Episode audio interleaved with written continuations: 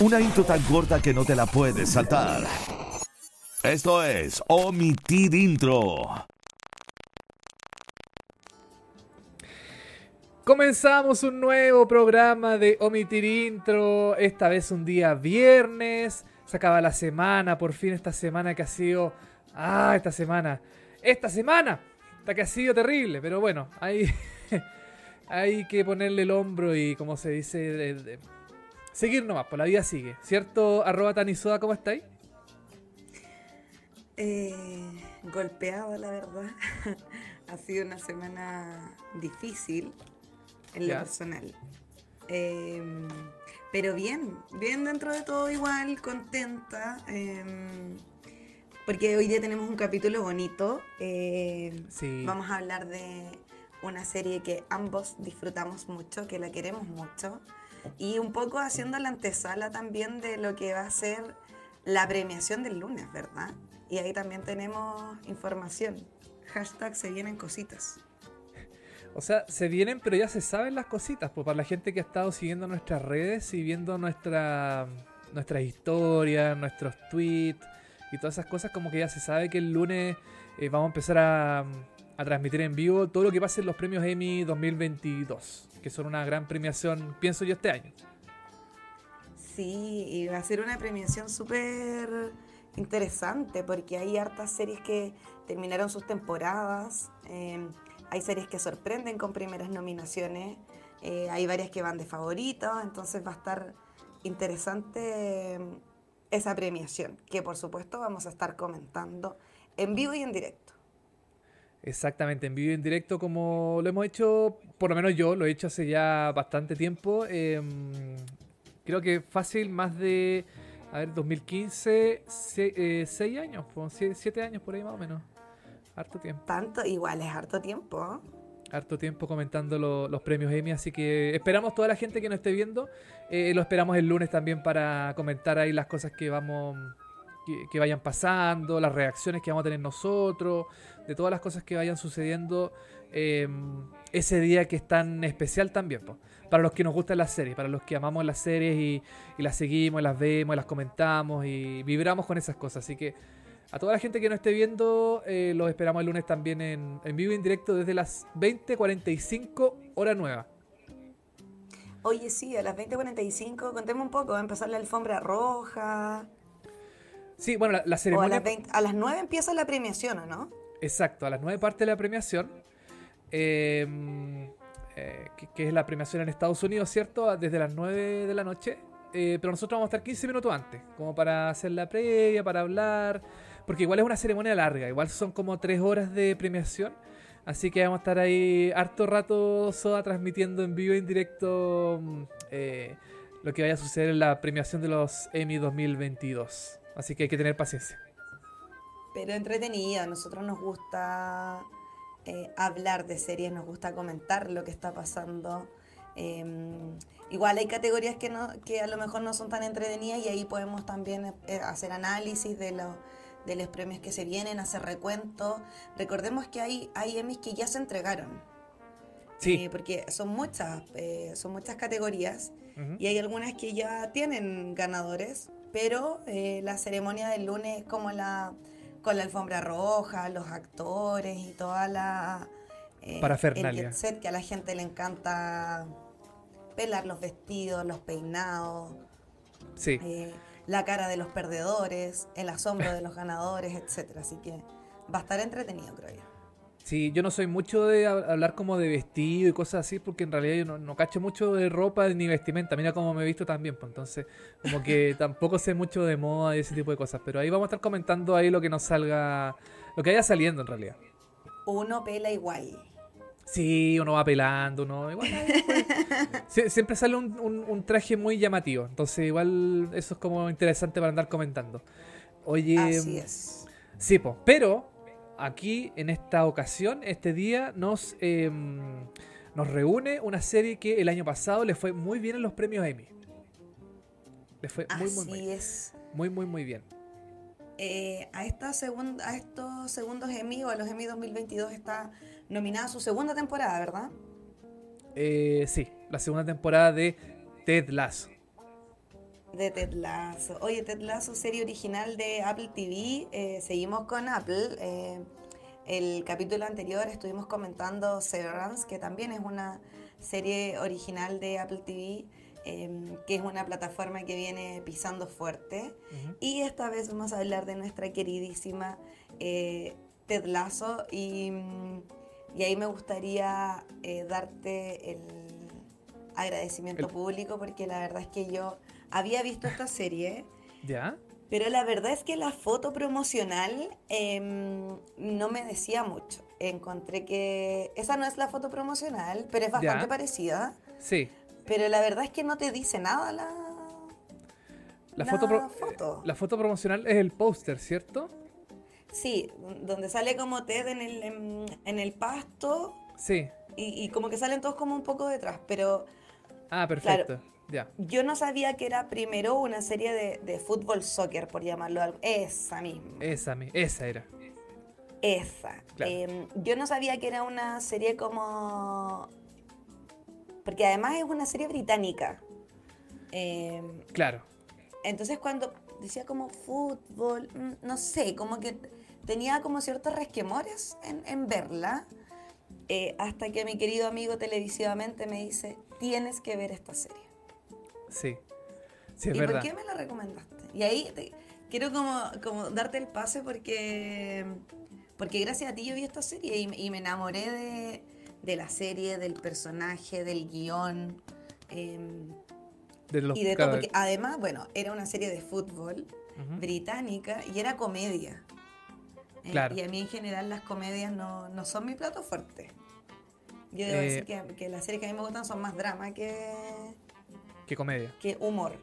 Sí, totalmente. bueno, que después igual Ted Lasso en la segunda temporada em, ya no es un, una comedia tan como de tomo y lomo, sino que también tiene eh, como hartas cositas de drama, hay mucho más desarrollo de personajes, em, la historia tiene eh, como que adopta otros tintes, entonces eh, siento que esa evolución también de la trama es súper interesante.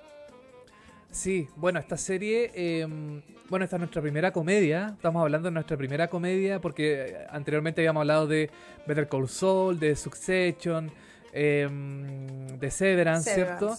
Todas estas series que son muy dramáticas, es, que son, o sea, sin, desmerecerlas, pero igual son series muy densas algunas.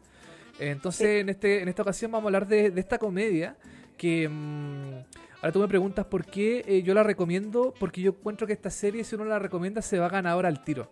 O sea, yo sé que es liviana, es una serie súper eh, digerible, es una serie con corazón, que como dijimos anteriormente es como un bálsamo para el corazón, ¿cierto?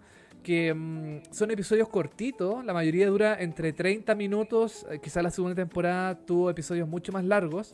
Em, pero son episodios muy eh, rápidos de consumir, no son, no son densos, es una historia súper eh, como transversal en el sentido de que em, uno, uno, ve personajes que son igual como reconocibles, queribles, todos los personajes son queribles, siempre hay alguna que es como medio el villano o villana dentro de la, de la serie, ¿cierto? Em, pero como te digo, yo pienso que recomendando esta serie uno se va ganador. O sea, yo, yo sabía al tiro que te recomendaba esta serie a ti yo sabía que te iba a gustar no solo por el fútbol, porque el fútbol yo creo que es como una excusa para, hablar de la serie, ¿cierto? Em, sino que es como es la historia y los personajes los que brillan em, frente a, las dificultades que tiene el, fútbol o la historia del fútbol y todo eso. Porque es una serie sobre personajes, no sobre fútbol. El fútbol es la excusa. Pienso yo, no sé, esa es mi, esa es mi opinión. Sí, y ahí estoy súper de acuerdo. Y bueno, ya metiéndonos como de lleno a lo que se trata la historia. Eh, bueno, Ted Lasso es un entrenador de fútbol americano. Eh, bueno, Ted Lasso es, gringo, digamos, no es británico. Eh, y él tiene una muy buena campaña con su equipo de, de fútbol americano. Lo que hace que lo miren desde... Ay, bueno, Ted Lasso interpretado por Jason Swayze en, una, en un papel pero glorioso. Yo estoy pero enamorada de este hombre. ¿Será el papel de su vida? Yo diría que sí. Sí, ¿verdad? Mm. Eh, no sé qué tanto de, de Jason Swayze hay en Ted Lasso. eh, o cuánto de Ted Lasso hay en Jason. Ahí hay como quizás una conversación interesante. Pero bueno, llega eh, este, este personaje, Ted Lasso tiene una campaña asombrosa en el fútbol americano, lo que hace que lo miren desde eh, la Premier League, que para los que somos fanáticos del fútbol sabemos que es la mejor liga del mundo. Em, y hay un equipo pequeñito de, de la Premier, que yo hago un poco el símil con, con, la historia de, de Marcelo Bielsa cuando llegó al, al Leeds United. Entonces, eh, Ted Lasso lo contratan de este equipo eh, pequeñito de la Premier que siempre está de, mitad de tabla hacia abajo. Em, y Ted Lasso tiene que llegar un poco a inyectar energía porque su característica como coach o como entrenador es que es un, un tipo súper carismático, que trabaja más allá como de las tácticas del juego, como el trabajo en equipo, eh, la resiliencia y, y, como todo ese tipo de cosas. Entonces, Em, lo contratan, se supone, con ese fin. ¿Cachai? Como que el gallo llegue a, incentivar al equipo y todo.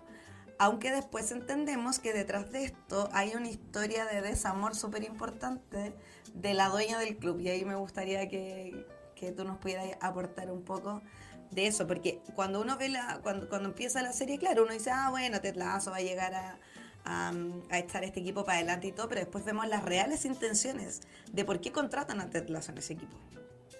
Claro, eh, bueno, una de las cosas más llamativas de la serie es que Ted Lasso, como dices tú, es un entrenador de fútbol americano, que es una, es una disciplina, un, un, em, un deporte que no tiene nada que ver con el fútbol eh, convencional, con el soccer, el famoso soccer que le dice todo el mundo, Acá le decimos fútbol, ¿cierto? Y en Estados Unidos se llama fútbol americano, que es el único lugar del mundo donde hacen fútbol americano, ¿cierto? Porque de hecho no debería llamarse ni fútbol, debería llamarse, no sé, eh, no, sé, no, tiene sentido que se llame fútbol americano en Estados Unidos, pero bueno, ya e, ese es otro tema.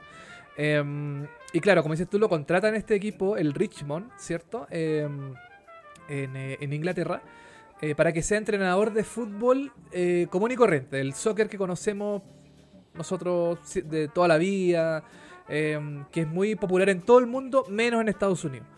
Em, y eh, claro, la intención de su nueva dueña, que es eh, Rebeca, ¿cierto? Em, es hundir al equipo porque el equipo previamente le había... Le, eh, el dueño del equipo era su, es su ex marido, ¿cierto? Su ex marido de que no tuvo una buena, un buen término de su relación y eh, las intenciones de Rebeca es contratar a, este, a esta persona, a Ted Lasso, eh, para que hunda al equipo, para que el equipo se vaya definitivamente para abajo, para que a la B. Ni siquiera a la B, yo creo que, que como... no es la B, se llama Championship en, claro. en Inglaterra, pero, es un poco como claro, e, en el fondo era como la, la venganza de Rebeca eh, para su ex marido, porque bueno, el ex marido la había engañado con una persona más joven que además se llama igual que ella. Claro. Em, entonces, claro, es como la revancha. ¿Dónde le doy? ¿Dónde más le duele? Que es en su equipo de fútbol. Ella, el, el, papel de, de, Rebeca interpretado por... siempre se me olvida el nombre de esta actriz. Se, llama Hannah... Tiene un apellido bien raro. Waddingham, no sé cómo se pronuncia. Sí, Hannah eh. Waddingham, sí, exacto. Con un personaje increíble, qué mujer más hermosa, Dios mío. Sí. Em, que, eso me gusta también, porque la serie se llama Ted Lasso, donde claramente Jason Swayze es el protagonista, pero todos los personajes tienen un rol bastante protagónico en la serie. Eh, Rebeca es uno de esos personajes. Y claro, ella dice, bueno, le doy a mi ex marido donde más le duele, que es destruyendo eh, su equipo de fútbol. Y contrata a Ted Lasso, una persona muy carismática, pero que no sabe nada de fútbol. O sea, ni siquiera se sabe, sabe lo que es un offside, no se sabe las reglas, no se sabe las medidas de la cancha. Eh, no sabe nada. Nada, o sea, el plan era perfecto, funcionaba súper bien. Exacto. Pero Rebeca no contaba con que Tetlazo iba a dar vuelta. El partido. no, sé, como su plan un poco. Claro. Y se la ganó con, puro carisma, digamos. Claro, lo que pasa es que Ted Lasso es una persona demasiado optimista. Muy, muy, muy optimista, muy tira para arriba una persona de esas que uno dice, mm, hoy la persona, no sé, como, eh, esta persona como que llega a un lugar e ilumina todo, ¿cachai? Porque su personalidad es súper em, positiva, proactiva, eh, tira chistes, eh, tiene siempre como frases em, como, no sé si inspiradoras, pero sí como que van al, al, callo, al hueso, como que siempre está como comentando cosas, le hace regalo a, las personas, ¿cierto? Le, ve oportunidades en personas em, que tienen eh, como, no sé, rangos menores dentro del, del equipo, ¿cierto? O, de, o, del staff. Él ve posibilidades, como por ejemplo con Nate, que fue una persona que em, partió siendo también el, como el, el aguatero, podría llamarse, como, o parte como del staff técnico Em, del equipo y Ted Lasso lo suma al equipo de dirección técnica, ¿cachai? Em, entonces como que él, el Ted Lasso es una persona súper de corazón, de un corazón muy grande. Eh, es una persona que siempre ve todo positivo, todo muy tira para arriba. Em, y claro, las intenciones de Rebeca, como dices tú, eran totalmente distintas a, lo que... A, esta persona. Entonces, como dices tú, eh, Ted Lasso se termina ganando el corazón de, de Rebeca, no en el, en el, sentido amoroso, sino que en el sentido como de simpatía, de, de, empatía, y también em, de todo el mundo, todo el mundo lo quiere a Ted Lasso, es increíble, es una cuestión, eh, hasta la prensa, que, bueno, eso también es un tema importante, la, prensa, eh, bueno, es que lo que pasa es que la serie toca muchos ámbitos em, del tema futbolístico, ¿cierto? Y esa es una de las cosas que más me gusta eh, y de hecho la vi ah, hace súper poquito, em, porque siempre la recomiendo a todo el mundo, pero la vi de nuevo hace muy poco. Em, y me gusta mucho que, bueno, a, mí me gusta mucho el fútbol, entonces tenemos la mirada del coach, tenemos la mirada de los futbolistas, tenemos la mirada de la administración del fútbol como la dueña del club, el encargado de marketing, el encargado de operaciones, eh, tenemos la mirada de la prensa, tenemos la mirada del hincha. Em, entonces hace ver una serie como muy completa y muy compleja al mismo tiempo. Em, y ahí, bueno, en el chat nos están poniendo que, eh, que aman a Ted Lasso, que odian a Nate, que bueno, ahí ya vamos a ir, a ir desarrollando un poco más ese, ese punto, que, eh, que, creo que ahora ya deberíamos hablar como de la presentación de personaje. Em, ¿Qué más? Espérame, es que alguien había puesto algo que le gustaba algo de la serie y quiero, quiero leer ese comentario. Dice, ya, lo que me gusta mucho de las series con varios personajes es que a medida que avanza la serie tenemos un capítulo especial para desarrollar a cada uno, como Sam o Jamie, que esos son eh, parte de los futbolistas. Y eso también me parece súper interesante, que creo que eh, cada personaje tiene como un capítulo o parte de un capítulo donde son protagonistas eh, y donde se desarrolla un poquito más su historia. Eh, pero para ir aportando con el tema de Ted Lasso, que es como en el primer capítulo, digamos, nosotros también entendemos que Ted Lasso está en una posición personal bastante compleja. Eh, y él está, bueno, él es casado, tiene un hijo em, y estaba pasando por una crisis con su esposa. Con su esposa. Mm. por lo cual él decide y cree ver como una alternativa viable para salvar su matrimonio, irse a trabajar a otro lado, darle espacio Em, y ver si esta situación, este partido se puede revertir en el fondo. Y por eso toma este gran desafío y él se va con su mano derecha, que es Coach Beard, que es un personaje, no sé si tenía alguna foto por ahí. Pero para mí Coach Beard, se, Coach Beard se robó mi corazón, es un personaje muy enigmático, eh, tiene poco diálogo, pero tiene diálogos muy asertivos. Em, de hecho, después vamos a revisar una de mis escenas favoritas de Coach Beard. Eh, ahí está, ese es su mano derecha, que es un poco como San Paolo Decio o Bielsa con... Eh, con el, ¿cómo le decía él? Como el... Le decía el... Eh, Bonini. Bonini, ¿verdad? entonces, por eso te digo, como que es una serie donde vemos el, el fútbol, o más que el fútbol, las dinámicas humanas desde distintas perspectivas, con el fútbol como un gran motor eh, o una gran justificación, no sé cómo llamarlo. Sí. Em, Igual. ¿Y qué más? O sea, bueno, creo que deberíamos ir con la presentación de personajes. No sé si tení. La primera foto que pusiste. Ya. Donde se veían como los principales. De la primera temporada, al menos, vamos a ir hablando ahora. Sí. Eh, bueno, ya nombramos a Rebeca, que era la dueña del club. Ajá. Espérate, ¿puedo hacer una, una, como un paréntesis de la... Es que me gustaría hablar como del origen de la serie, de cómo se, cómo, cómo, se creó. Porque, eh, cortito, muy, un paréntesis muy chiquitito. Em, el año 2013, la NBC, que es el canal eh, más importante, uno de los más importantes en Estados Unidos, compró la Premier League para transmitir la Premier League en, eh, en Estados Unidos. Em, entonces, como los gringos no tienen idea de fútbol, son, o sea, deben haber seguramente fanáticos, qué sé yo, pero la mayoría de la gente no conoce el fútbol americano. Pues. Entonces, ¿qué es lo que hicieron? Crearon una serie de comerciales eh, donde crearon un personaje que se llama Ted Lasso, que es un personaje que em, se fue a... Eh, eh, es un personaje de un fútbol americano que se fue a, esta, a Inglaterra, perdón, a, a, dirigir al Tottenham. En este caso, el comercial era el Tottenham, no el Richmond, que es un club ficticio que no existe. Claro. En este caso era el Tottenham. Entonces, eh, él da como conferencias de prensa, aparece en los programas deportivos de la NBC. Eh, diciendo que eh, no, que está súper bien, qué sé yo. Y esta persona, claro, evidentemente, evidentemente no tiene idea de fútbol, eh, de, soccer, ¿cachai? Él, es entrenador de fútbol americano. De hecho, hay un GIF que se puede ver a Ted Lasso bailando, así como en una celebración. Em, es un video así como. Todo esto es preparado de, la NBC, eh, ¿cierto? Como un comercial.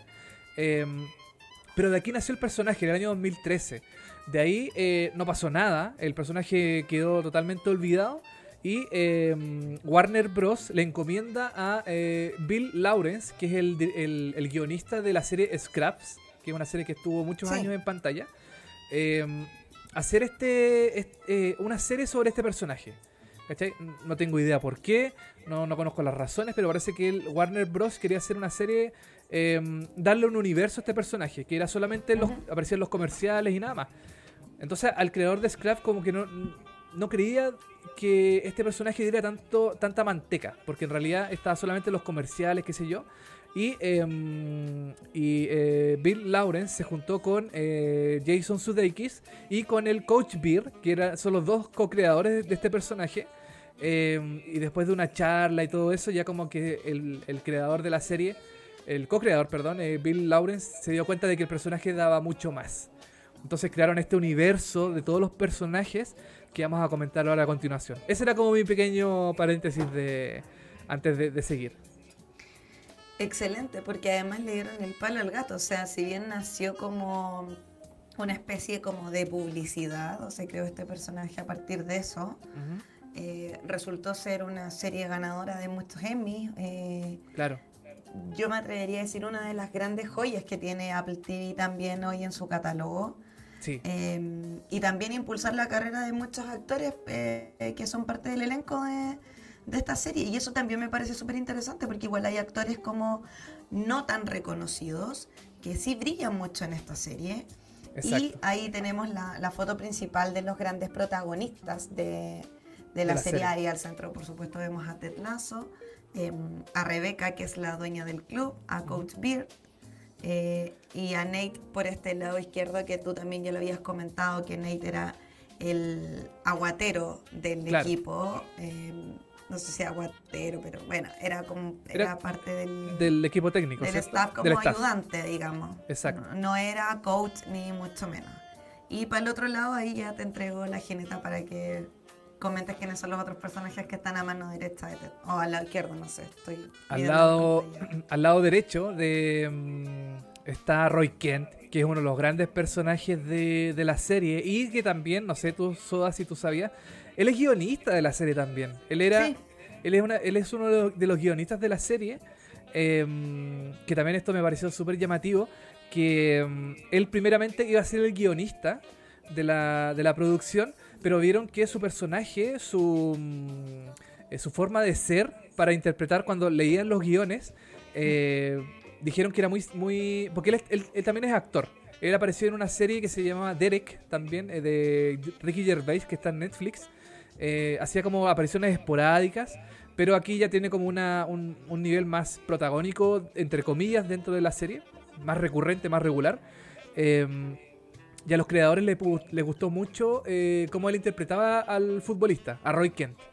Y quedó dentro del elenco, ¿cierto? Entonces ya eh, su personaje es uno de los más queridos dentro de la serie también, uno de los más reconocibles.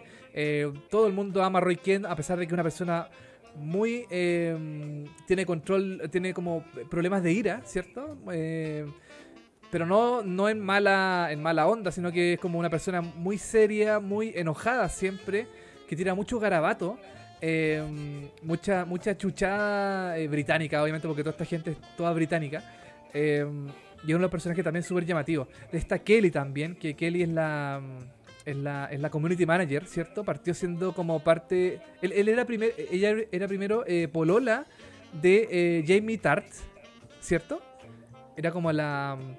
¿Estoy bien o no? ¿No me estoy equivocando? Creo que sí. Sí, sí, sí. Ella era la. Espera, agregar algo ah, antes. Ah, es el capitán del equipo.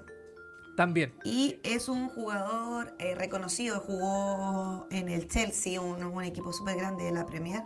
Y ahora está en el, mm. en el Richmond. ¿Verdad? Eh, Porque va a terminar su carrera ahí. Claro. Claro, y él es líder del equipo, entonces por lo tanto eh, Ted Lazo como que se lo tiene que ganar un poco porque a través de él va a llegar al resto de los jugadores. Em, y Kelly, claro, un poco eh, entra, siento yo, como una especie de caricatura de lo que es una, una, una pareja de futbolistas. Sí.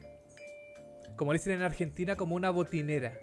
¿Cierto? Mm. Que son estas personas, estas esta mujeres que se juntan con futbolistas, ¿cierto? Que son parejas de futbolistas y em, se fijan mucho como en su estética, en su, en su apariencia, en su forma de ser. Eso, em, con el correr de, de, los episodios nos damos cuenta de que también hay una persona detrás de, de, Kelly, ¿cierto? Em, que también se gana como el, el, cariño de la gente, de los espectadores, de nosotros. Eh, y ya la segunda temporada la vemos mucho más recurrente dentro de la serie, mucho más eh, integrada dentro del equipo, eh, siendo la persona que se preocupa de las redes sociales, como de la, de, la exposición del equipo hacia afuera, de conseguir los auspicios, de tener como, no sé, regalos para los futbolistas, en el fondo como en el como una especie de persona de como de relaciones públicas podría ser, así como muy muy ligada al tema como de las comunicaciones. Y, em, Así es. Y nada, uno de los grandes personajes de la serie que después se empareja con Roy Kent, ¿cierto? Porque ya Jamie Tart se va al Manchester City. ¿Cachai? Aquí aparecen muchos equipos de la Premier League que son reales, que son eh, que los mencionan y todo. Sí. Y eso igual resulta súper atractivo para quienes somos fanáticos del fútbol porque, porque hay partidos donde juegan, no sé, con el Manchester City, y, se genera como toda la dinámica de eh, ir peleando partido a partido, punto por punto, que, no tienen que, descender, etcétera, y, esa dinámica también es súper interesante. Y finalmente vemos a, a Higgins. A Leslie Higgins, que es el último que aparece ahí en, esa foto. Sí, totalmente. Que él es como, eh, él es como la parte administrativa del Richmond, eh, que es como llamarlo como el brazo derecho de Rebeca, podríamos decirlo de alguna forma. Eh, ellos dos como que, están siempre... claro, fue la mano derecha del ex marido de, Rebeca y, también Rebeca y el cargo de él creo que era como gerente de operaciones, que ve como toda la logística de los, de los pases de los jugadores eh, y todo el tema más como duro de contrataciones, etcétera. Y em, Rebeca lo mantuvo en el cargo eh, cuando ella asumió como, como dueña del club. Em, y al principio parece ser un personaje como bien, no sé si pasajero, pero como que no tiene mayor incidencia. Pero a medida que también van pasando los capítulos, conocemos también su historia, su familia, de dónde viene, qué lo motiva. Y eso a mí me parece también súper súper bonito eh, porque vemos el desarrollo de los personajes, pero de todos los personajes, hasta de los futbolistas em, que, están ahí, que de repente uno los ve y es como, bueno, ¿quién es este? Eh, y eso a mí me gusta mucho de esta serie también, el desarrollo de los personajes. Exacto, es muy, la serie es muy coral, es muy de, em, de que todos los personajes tienen dentro de de este universo como algún tipo de importancia. No hay un personaje, pienso yo, que sobre, que no esté como. Mm, que no tenga su historia, que no tenga su desarrollo dentro de la serie. Yo también es como súper interesante y atractivo porque mm, es un gran elenco, son muchos personajes, pero en el fondo te, con, te, encariñas con todos. Tienes como buena, buena Menos con Nate. Ah. ah. bueno, eso es la segunda temporada, pero en la primera, por ejemplo, eh, Rebeca era la villana. Porque claro, quería... entre comillas, sí.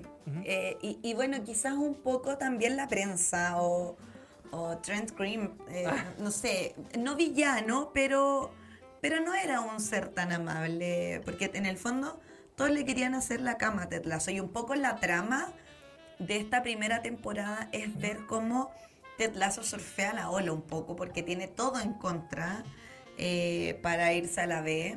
Claro. Ahí vemos a Trent Cream, que también es un, es un personaje, bueno, él es un periodista del diario The Independent. Sí. Em, Gran que va a las ruedas de prensa, hace preguntas incómodas, eh, es un gallo como súper crack, como que cada vez que habla, como que todos lo miran y lo respetan mucho. Em, que, Y de hecho, en un momento pasa un día con Ted Lasso para hacerle como una, una entrevista en profundidad. Mm. Claro, que igual es un personaje que quizás dentro del universo es como. todavía es un poquito menor. Mm. Todavía no tiene tanta como relevancia. Pero estuve leyendo que la tercera temporada va a tener mucha más. Em, mucho más participación dentro de la serie. Que eso igual es interesante porque eh, al final de la segunda temporada creo que él se va del diario, ¿cierto? Como que renuncia a su, a su pega. Después vamos a dar las razones por las que lo desvinculan. Ah, verdad, sí. tienes razón. Em, pero también otro gran personaje dentro de la serie. Em, oye, Soda, eh, yo te quería preguntar, porque tú cuando viste la serie, tú me comentaste que encontrabas rara las secuencias de, de deporte. Sí las secuencias como de, fútbol dentro de la cancha. ¿Podría decirnos por qué? Em, bueno, me informé al respecto y cuando hicieron el casting para los eh, para los actores hicieron pruebas como técnicas de ¿Ya? para ver cómo le pegaban a la pelota, cómo corrían. Eh, tuvieron que tomar ciertas clases para tener como técnica efectivamente para esas escenas de, de, partido, eh, pero me pasaba que las encontraba como muy artificiales. A mí me gusta el, fútbol, entonces sé que el fútbol no es tan... Artificial. Eh, sí.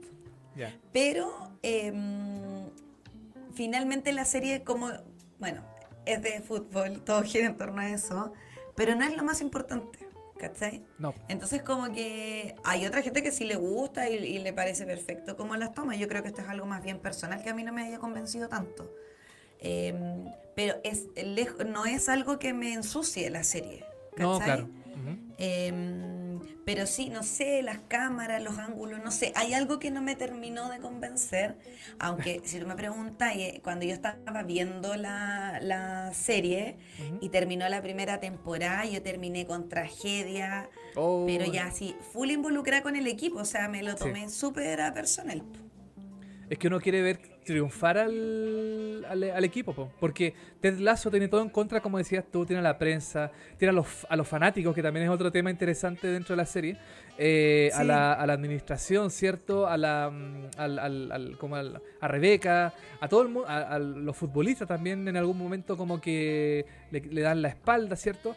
Entonces ver que el equipo desciende em, o está como en peligro de descenso es súper eh, angustiante, porque uno quiere ver que Ted Lazo triunfe, quiere ver que Ted Lazo, a pesar de las adversidades, a pesar de todo, de tener todo en contra, em, elevarse y llegar a la Premier League, llegar a la, a, la, elite del fútbol británico, a llegar a, los equipos donde están el Manchester, el Chelsea, el Tottenham, todos estos equipos como grandotes. Em, llegar ahí, llegar ahí. Entonces, como, claro, es súper eh, terrible ver que, que no pase eso. Y, bueno, eso es como, eso es como a grandes rasgos lo que pasa en la primera temporada, que Ted Lasso tiene que mantenerse en la Premier y, vemos que va de mal en peor, o sea, no gana ningún partido, todos les pasan por encima, el equipo pierde credibilidad, el liderazgo del equipo está en, duda. La gran estrella, eh, y aquí también me gustaría hablar del personaje de Jamie Tart. Ya. Eh, que era como el niño bonito de, mm, del equipo. Eh, que era un gallo súper marquetero, un gallo eh, muy marcado, que además estaba con esta chiquilla muy guapa que era Kili. Em, y en un momento este gallo estaba préstamo en, en Richmond porque su pase era del Manchester City. Él era jugador del Manchester City. Verdad, sí. Em, y está préstamo en Richmond, que es por supuesto un equipo de la Premier, pero de mediana a baja tabla. Eh, entonces como que en el Manchester City decían, bueno, mandemos a este loco a este equipo más chico para que, bueno, que triunfe, que le saque. Como que corra un poco él. Él. Eh, y pasa que él tiene una muy buena calidad como futbolista, pero como persona es, tiene un ego bastante peligroso. Sí, es una muy mala persona. Él es muy talentoso en el fútbol, ¿cierto? Es como la gran estrella del equipo, que todo el mundo, en el fondo, como que deposita su. Mm, deposita eh, el peso del equipo sobre sus hombros, porque él es muy talentoso. Eh, pero como persona es muy eh, horrible, es una muy mala persona, por lo menos la primera temporada. La primera temporada es una muy mala persona que no mm, que trata mal a, a, los compañeros, ¿cierto? Que no respeta a Ted Lasso, no respeta nada. Y por lo mismo, durante el transcurso de esta primera temporada, y un poco Rebeca en esta jugada de querer hacer morir al equipo, eh, lo mandan de vuelta para el Manchester City, como que lo devuelven, ¿cachai? Entonces Richmond se queda sin su gran goleador. Claro. Y ahí se complica todo para Ted y ahí aparece otro personaje Em, que es este mexicano que olvidé su nombre. Ahí está en la gráfica, pero Dani no Rojas. cómo se llama. Dani Rojas. Eh, Dani Rojas. Dani Rojas. Dani, eh, Football is Life. Football is Life. Em, y bueno, Dani Rojas, yo leí una entrevista al actor que lo interpreta eh, y él dijo que se inspiró en Alexis Sánchez. ¿Verdad? Para hacer este personaje. Tienes toda la razón, sí. Porque eh, un poco su personaje es súper inocente, es súper un gallo tirador para arriba, súper optimista. Le encanta el fútbol, es como que él vive de eso. Entonces, como yo esto lo haría gratis, más encima que me paguen, me encanta. Entonces, nada, pues el gallo está feliz, o sea, le encanta. Y él un poco llega eh, a suplir el, el, el, puesto a la vacante que dejó Jamie Tart eh, cuando vuelve al, Manchester City. Y ahí se queda como... Eh, Ted Lasso tiene que enfrentar un poco lo que queda campeonato con, con lo que tiene, digamos, a mano. Eh, y ahí, bueno, se van desarrollando distintas cosas en los capítulos que son detalles como más menores, diría yo. como el tema de la maldición, no sé si te acuerdas de ese capítulo. Ah, verdad, tienes razón, sí. Que son... De que Dani Rojas se quedó entrenando y después se lesionó y había como una maldición y después hicieron un ritual. Eh, mm. y, participaron todos los del equipo. Y de hecho, cuando recién parte la serie, em, Ted Lasso genera muy buena onda con Killy. Sí. Y es cuando Ted Lasso pega este, este cartelito de Billy ah, de dentro del... No sé dónde está, aquí. Lo, vamos a buscar. El cartelito de Billy lo cuelga, ah, lo, pega, digamos, en el, en el vestuario. ¿Verdad? Sí, pues el cartelito lo pega en el vestuario y ahí Kili eh, entra al camarín y le dice así como, oye, ¿qué, qué estás haciendo? Hoy te quedo chueco. Y ella lo ayuda como, bueno, finalmente la cuestión sigue quedando chueca. Y ahí, no sé si a ti te pasó, pero tú pensaste que como que había onda entre, entre Ted Lasso y Kili. Oh, buena pregunta. No, no, a mí no me pasó eso. No, no, yo nunca encontré como que hubo buena onda nomás, pues. Es que Ted Lazo es muy querible, pues. Entonces yo creo que. ¿Cómo te puede caer mal muy Ted amable. Muy amable, pues. Entonces. Eh, pero tú encontraste que hubo onda entre ellos dos, ¿sí? No, no sé si onda, pero me, me pareció curioso como. Porque bueno, en un momento, bueno, después de que, de que, tuvieron este acercamiento y muy buena onda y todo, él iba caminando eh, por una calle y se encuentra a Kili haciendo una sesión de fotos. ¿Verdad? y él se acerca y le dice así oye, ¿qué estás haciendo? No. Y, ella estaba haciendo una publicidad de un vodka, no me acuerdo. Em, y se quedan, eh, te le dice, como te puedo acompañar y no sé qué, se ponen a conversar, buena onda, jajaja. Y Rebeca le había pedido a Hinks contratar a un paparazzi para que le sacara fotos en contextos como medios coquetones para inventar un kawin de que Ted Lasso eh, estaba coqueteando con la polola del goleador del equipo que era Jamie Tart en ese entonces. Tienes toda la razón. Un poco para ensuciar la imagen de Ted Lasso, Rebeca montó esto eh, a jugar chueco a, Ted. Y en paralelo, Ted Lasso, eh, cada vez que llegaba a la oficina, le llevaba eh, unas especies de muffin a Rebeca. Claro, sí. ¿Verdad? pues es Eh, un regalito.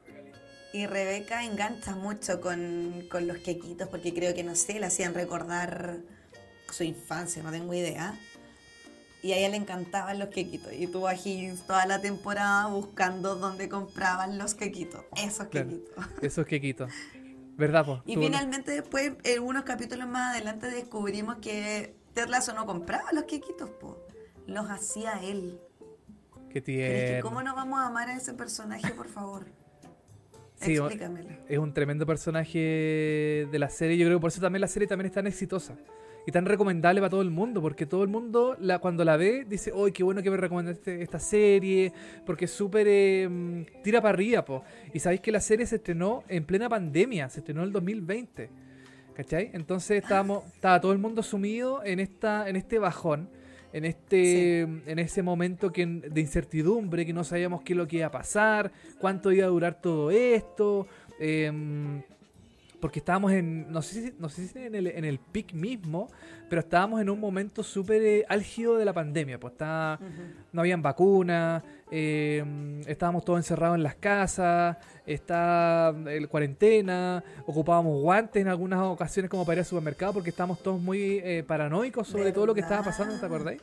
Eh, y eh, llegó súper silenciosa esta serie, no, no tuvo tanta repercusión a nivel de... Porque también era Apple TV, que Apple TV estaba como recién partiendo, eh, tenía series, ¿cierto? No tenía un catálogo, un catálogo tan abultado de series.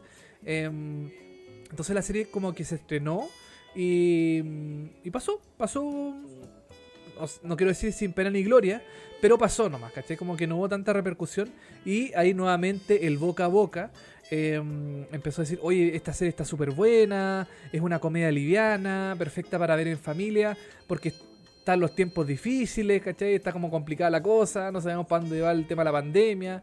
Y, mm, y se empezó a generar como una, un, un boca a boca muy grande. Eh, Ujú.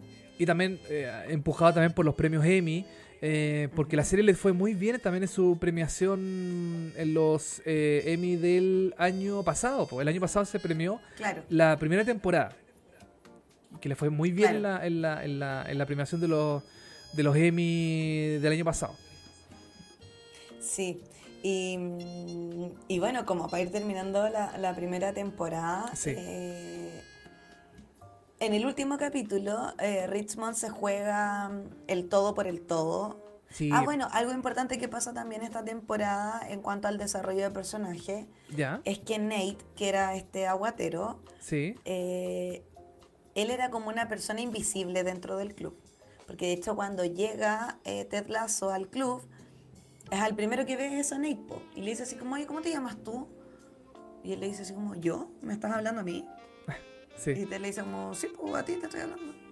Ah, eh, no, yo, yo me llamo Nate y no sé qué. Y súper apocadito, ¿cachai? Un gallo que no, no tenía mucha voz, ni menos voto. Y Ted ve mm, potencial en esta persona. Y lo totalmente. empieza a trabajar, a empujar y qué sé yo. Y finalmente eh, Nate se convierte en coach eh, del equipo. Y trabajan los tres eh, de la mano, que es Ted Lasso, Coach Beard y Nate. Exacto. Eh, y ahí forman un equipo que, que tienen como gran misión eh, no hacer que el equipo descienda finalmente. Exacto. Sí, Y ahí llegamos al último partido, digamos, de la temporada, eh, donde tenían que ganar o ganar. No había otro resultado. Eh, y después se dan cuenta que eh, el fútbol funciona por puntos, entonces, de acuerdo a la, a la tabla, eh, se estaba jugando otro partido en paralelo, que de hecho los que somos fanáticos del fútbol chileno lo hemos vivido también. ah, Ahí sí. están los tres coaches. Ahí están los tres. Sí. Eh, entonces había otro partido en paralelo que se estaba jugando, por lo tanto ellos también dependían de ese resultado.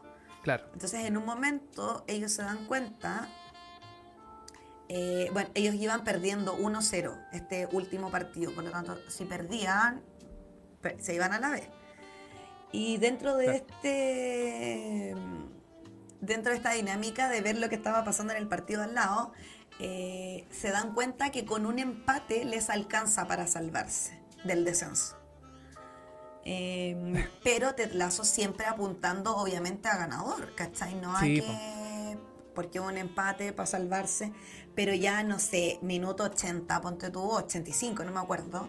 Ya lo único que quería es, hacer salvarte nomás. Claro. Eh, y ahí llega el, este gol del empate, que de verdad que yo lo grité, pero así como, como si fuera mi equipo. Total. Y, te lo juro que me sentí tan involucrada y fue como que rico que no van a... Bueno, esa es la cara de... ya, esa cara me rompe el corazón. Pero bueno, ya, empatan el partido y todos celebrando porque era en el fondo como la final del mundo. Era minuto 90, ponte tú, que hicieron el gol del empate y con ese empate se estaban salvando del descenso. Y entre la celebración... Ya. Eh, claro, se empieza a jugar de nuevo eh, porque quedaba el, como el minuto, los minutos agregados. Y el partido, dato importante, era con el Manchester City, el equipo donde estaba jugando Jamie Tart. Jamie Tart. Viste que Jamie Tart se había ido de Richmond. Sí. Eh, y claro, po, y resulta que eh, Jamie Tart tenía para hacer el gol, que en el fondo, si hacían el gol, mandaban a Richmond a la B. Exacto. Y Jamie Tart, en vez de hacer el gol, que tenía todo el arco para poder hacerlo, eh, da un pase. Mm. Da un pase y finalmente igual hacen el gol. Claro. Y claro, y hacen el gol, eh, que finalmente termina con el resultado del partido. Richmond lo pierde 2-1. Eh, pero los hinchas todavía estaban como que celebrando el empate, ¿cachai? Entonces fue todo muy rápido. Sí. y finalmente la, la temporada termina con Richmond en la Championship, que es el descenso, digamos, de, la Premier. Y todos quedamos con el corazón roto, pero... Porque la serie, claro, finalmente como que Rebeca, su, su, su plan era efectivamente mandar a Richmond a la B, pero después durante todo el transcurso de esta temporada, que son 10 capítulos, ella como que da para el lado de Ted Lasso, y quiere que al equipo le vaya bien, y trata después de impulsar a que ganen y todo, pero parece que ya era demasiado tarde y Richmond finalmente desciende. Sí, pues ya se acaba la temporada. Em, ¿ah? pero, con un dejo de esperanza también, ¿eh? Sí, totalmente. Además que igual es buena la serie, como dices tú, porque eh, Ted Lasso logra eh, dar vuelta a Rebeca Mm, y, ahora Rebeca va a, ver los partidos, ¿cierto? Se pone ahí en la, en la, en la gradería, no, en la, no es la galería, es como el palco. sí, pues el lado dueña del club, pues no va a estar ahí en la galería. Sí, está en el palco ahí viendo, muy abrigada ahí con, su, con sus bufandas del Richmond. Em, viendo el partido, pues, y al final los apoya. Al final apoya y se pone contenta cuando gana el Richmond. Eh, triste cuando pierde también. Eh, pero Ted Lasso tiene eso, el, personaje tiene que logró dar vuelta a la persona que em, lo llamó para condenar al equipo. Entonces, claro, siempre se pasan penas, eh, tristezas, porque el equipo puta, está súper mal, ¿cachai? Está como siempre como a la baja, lo hacen pebre en, en, lo, en la prensa y todo eso, pero al final em, el trabajo en equipo es más eh, eh, es como mucho más fuerte que los resultados. Mm. Eh, y eso también lo ven, bueno, los, fans que son los más... Te quería hablar de los, de los fanáticos también. eso, no, te mandé foto de los fans, no sé si tenéis una por ahí. Sí, los voy a buscar acá, pero tengo... Bueno, iba a comentar algo del chat. Dale. que el Carlos Vara pone, Coach Beard siempre le sacó la foto a Nate. Mm. Eh, y sí, bueno, eso lo vamos a hablar ahora que vamos a pasar la segunda temporada, porque aquí hay, mucho más como para desmenuzar con respecto al, tema de Nate. Em, y también, claro, algo súper importante que se me había olvidado, viste que en el fútbol americano no hay empates. No. Entonces este atlaso como que no entendía por qué en el fútbol soccer si había empate, era como... Claro. ¿Por qué? Pero ¿cómo? O sea, alguien tiene que ganar o perder, ¿qué es esa weá del empate? Y era como súper chistoso. Y bueno, ahí pues de nuevo la foto, pues ahí estábamos viendo a los a, la fanaticada del Richmond. Porque bueno, Richmond igual es un equipo como bien, no quiero decir de barrio, pero es como de un sector, ¿caché? Como que representa una comunidad. Exacto. y todos los que viven alrededor son muy fanáticos y van al estadio y está esta dinámica rica de juntarse en el bar, de tomarse una cerveza. Eh, de ver al equipo. Eh, y ahí vemos a, a los tres. Hasta los tres, ¿no es cierto? Sí, está bueno, acá Ah, hay no. mucha hay mucha más gente, eh, pero no están, o sea, los tres están como en primera fila, que son personajes que después de la segunda temporada también cobran como un poquito más de importancia, porque hay un episodio del Coach Beer, ¿cierto? Eh, que también lo vamos a comentar. Eh, también está la señora, la dueña del bar, que, Sí, mm, que apoya incondicionalmente al, al, al Richmond. eh, porque este bar es como muy del Richmond. Es como un, un local, una, mm, es un bar, un bar local que mm, da los partidos, que seguramente todos los fines de semana se junta la gente a, a ver el, no sé, lo que pasa. eh, y están estos tres hinchas que siempre están en el, en el bar, que lo- los vemos poco como en otro, en otro ámbito de la, mm, de la serie. Pero igual es entretenido eso porque em, muestra como... eh, lo que me gusta de la serie es que muestra todos los ámbitos del fútbol. ¿Cierto? Muestra como, por ejemplo, que llega eh, Dani Rojas, que es este jugador latino, eh, llega al equipo, que eso también sucede en la realidad, en el- la Premier League, en- Claro. en, los equipos grandes. Eh, los, lo- lo- lo- los fanáticos, ¿cierto? También que le tiran puteadas al- al- a la tele, al equipo, al entrenador, y no tienen ningún problema en decírselo en la cara cuando está Ted Lasso tomándose una cerveza con Coach Beer, llegan los fanáticos, estos, estos tres fanáticos, y, mm, y lo- los encaran de cierta forma, pero Ted Lasso Claro. los, lo- los logra, eh, los logra dar vuelta, les dice alguna cosa y los como que los fanáticos dicen, ah, bueno, sí, puede ser, no sé, y se van. ¿Cachai? Como que son súper... eh, no sé, yo no soy fanático del fútbol, pero encuentro que los fanáticos del fútbol son a, a veces también son medios volátiles, así como que van como según lo que va pasando en la ocasión, así como que el equipo gana- va ganando y son lo mejor del mundo, ¡ah, el equipo espectacular! Y cuando pierde lo tiran para abajo, eh, ¿cachai? Pero igual lo quieren en el fondo porque, pucha, son, es su equipo del alma, pero se enojan y tratan como la mierda al entrenador y cuando le va bien el entrenador es lo mejor. No sé, es como, como que agarran esa, esa, esa dualidad del, del fútbol, que es como si te va bien, está ahí en la punta, si te va mal, te destrozan. Eh, encuentro que, que eso también es como súper eh, interesante y lo tocan desde el tono del humor, que también es como, la serie es puro humor, o la mayoría por, al, al- eh, al menos, pero mm, Sí. eh, tocan todas esas teclas, eso me parece muy interesante, no sé qué opinas tú, de los hinchas, Sí, bueno, yo soy hincha. por eso, Y me siento. Perdón. te sientes... Me siento súper identificada también con, con esos hinchas. Porque, pucha, obviamente cuando lo pasáis mal y el equipo no está llegando a los resultados y el planteamiento es mal y no sé qué, uno quiere puro encarar al entrenador porque finalmente él tiene la responsabilidad de hacer que el equipo juegue bien, de que los jugadores estén involucrados, etcétera. claro, Y claro, y me gusta también que muestren eso, que muestren a los hinchas, porque además yo siento que estos hinchas de bar están en el bar porque casi que no tienen ni lucas para ir al estadio, pues, ¿cachai? exacto, exactamente. Entonces, como, pucha, obvio, soy súper fanático, no tengo lucas para ir al estadio, pero bueno, vengo al bar, me tomo una chela para ver todo el partido. Y claro, y como el entrenador vive ahí mismo y todo, bueno, cada vez que me lo topo le grito eh, que es penca, que no estamos llegando a los resultados y no sé qué. Claro, Y claro, pues y ahí vemos eh, eh, también en, en ese último capítulo, eh, que es el capítulo más largo de la temporada, claro. la frustración del hincha Sí. de, de ver a su equipo en el descenso. Sí, pues, debe ser terrible. Y uno vive también eso, o sea, bueno, yo ahora que soy hincha de la U, que lo estoy pasando pésimo en este minuto, pero me refiero a que en el involucramiento de la serie tú tampoco querés que desciendan, pues entonces como, Claro. pucha, qué pena que esté pasando esto, eh, pero finalmente, claro, eh, Ted Lasso dice, bueno, independiente, o sea, obviamente el resultado es importante, por supuesto, pero lo dejaron todo en la cancha y eh, lo bueno, digamos, del, del foot de la Premier es que ahora descendimos, pero si hacemos una buena temporada el próximo torneo podemos volver a subir, ¿cachai? Entonces Claro. como que, obvio que mi objetivo eh, va a ser eh, volver a dejar el nombre del equipo en lo más alto. Y un poco de eso va la, la segunda temporada de, de Ted Lasso. Bueno, termina esta temporada, Ted Lasso va a renunciar a la oficina de Rebeca. Eh, y le dice así como, oye, bueno, eh, antes de que me eches, vengo yo a renunciar.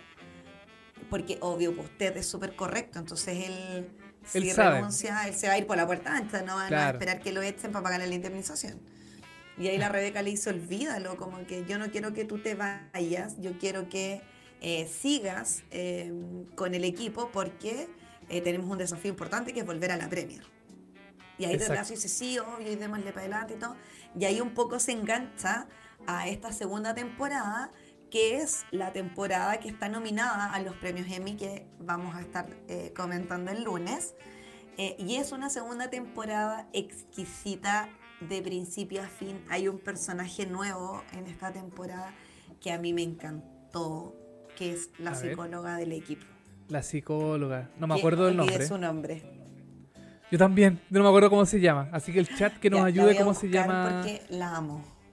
Sí, pues bueno, ella viene a, a dar eh, apoyo, em, no quiero decir psicológico, es como un apoyo eh, mental ella es psicóloga. Ah, bueno, pero ella entra por, por una razón bien bien particular, po. Ah, por el primer episodio. acá el nombre se me fue. Ah.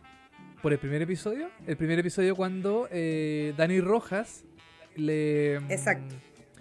Está en un partido, ¿cierto? El Richmond está en un partido y tiene que tirar un penal.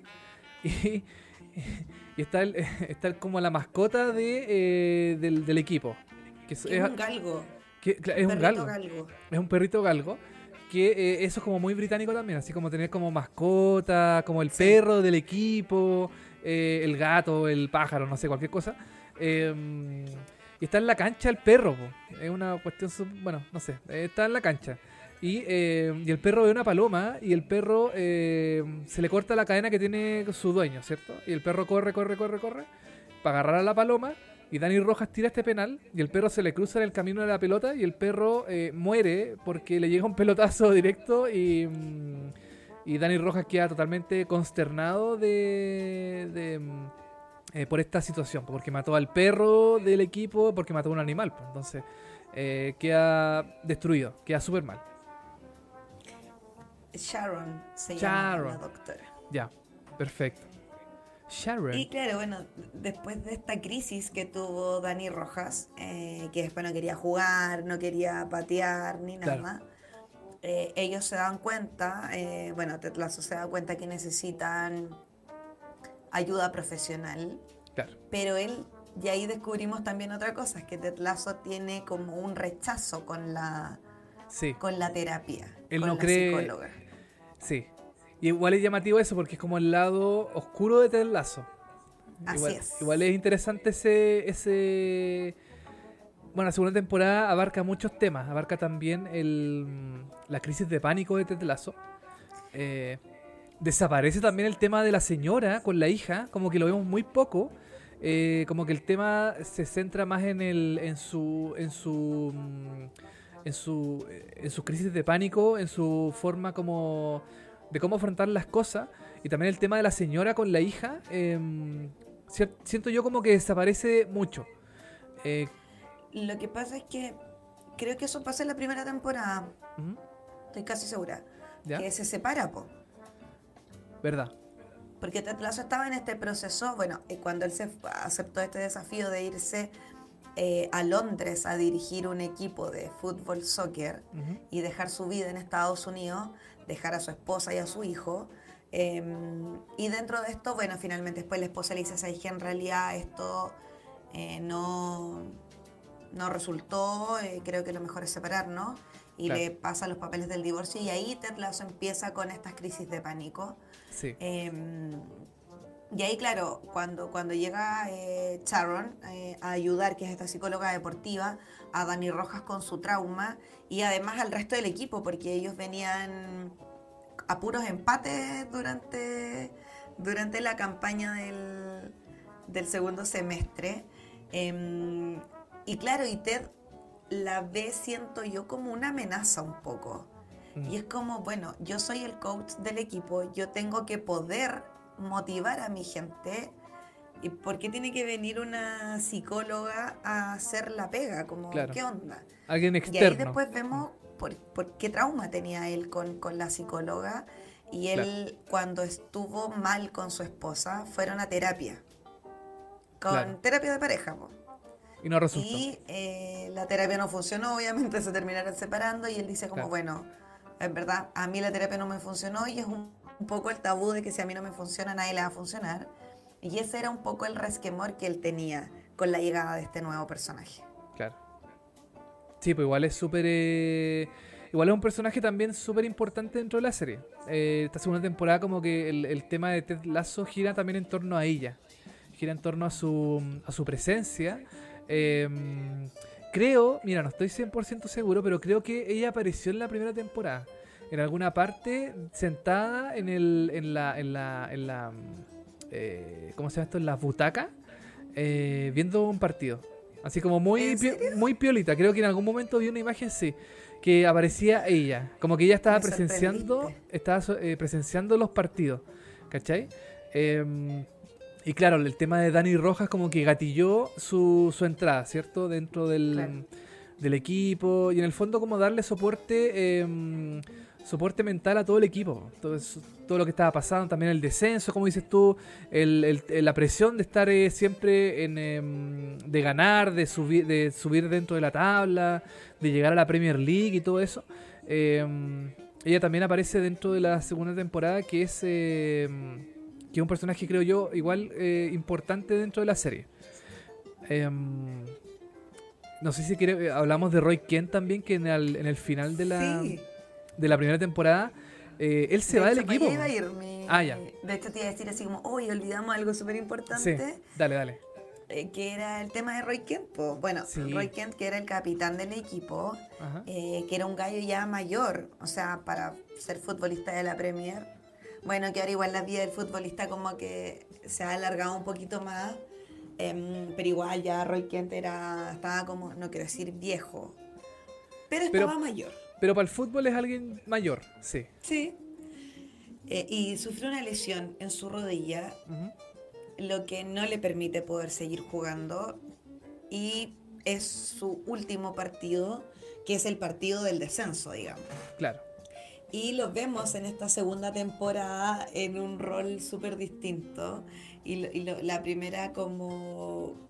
Lo vemos en dos roles. Sí. No sé si te acordáis. Y ahí me gustaría que lo comentarais también. Ya. Eh, mira, yo me acuerdo del rol de comentarista deportivo. Sí. En el rol de, aquí tengo la imagen, de, eh, de este canal que se llama Sky, que es muy es, una, de las cableoperadoras más grandes de, de Inglaterra. Esto es súper llamativo también porque además de hablar de, de, los equipos de fútbol que son reales, ¿cierto? El Manchester, el Tottenham. Eh, Roy Kent se va a Sky, eh, Sky Sports, que es este, este, esta señal británica que existe en la realidad, que todas estas personas que están ahí sentadas en realidad son comentaristas deportivos. Em, la persona de la, de, la, de la izquierda es comentarista deportivo de verdad de Sky News. Em, y aparece Roy Kent en este panel, ¿cierto? Que eh, comenta el clásico panel de, no sé, como del de TNT Sports o el de ESPN. Eh, guardando las proporciones sí, de, esos paneles, eh, comentando, comentando fútbol, comentando fútbol, de los equipos. Eh, Roy Ken se destaca porque es una persona que no tiene eh, pelos en la lengua, entonces el conductor del, del, de este programa tiene que pedir disculpas siempre porque Roy Ken dice garabato, trata mal a las personas, trata mal a su, a su mismo panel de, de, mm, compañeros de panel. Es como es como súper llamativa su, su intervención dentro de, mm, de, de, este eh, mundo televisivo. Que en el fondo es como es como lo que está pasando un poco acá en Chile, que todos los futbolistas que ya están como retirados, qué sé yo, se van a, paneles deportivos. Está Jorge Valdía, está Jan Bosellur, está mm, eh, Johnny, Johnny, Herrera. Eh, hay muchos futbolistas que pasaron por equipos de fútbol, ¿cierto? Y se van a comentar. Y como que tienen como un segundo aire.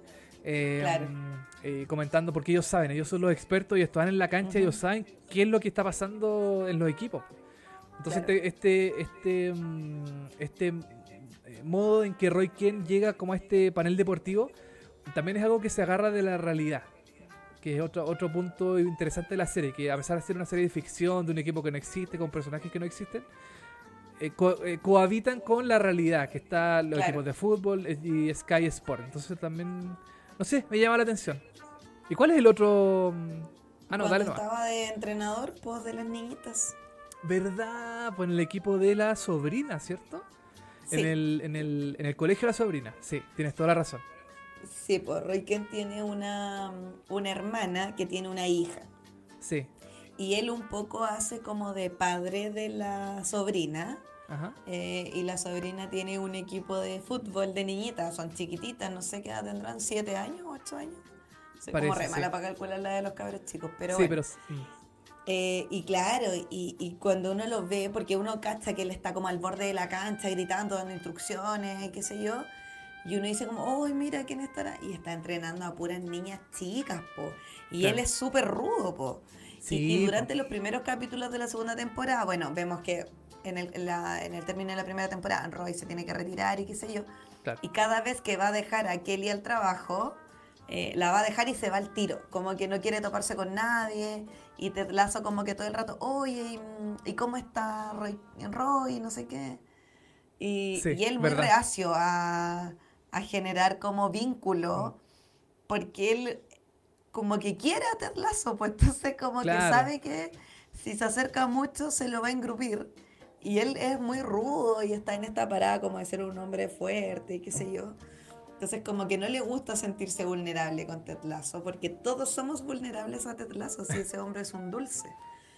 Y bueno, finalmente le ofrecen, eh, Ted habla con, con Roy Kent y le ofrece eh, un puesto como coach, porque él dice que necesita a alguien en el equipo que logre conectar con los jugadores, que él sabe que hace bien la pega y todo, pero, pero él estuvo ahí, ¿cachai? O sea, él sabe mejor que nadie Mm. eh, cómo hacer la pega.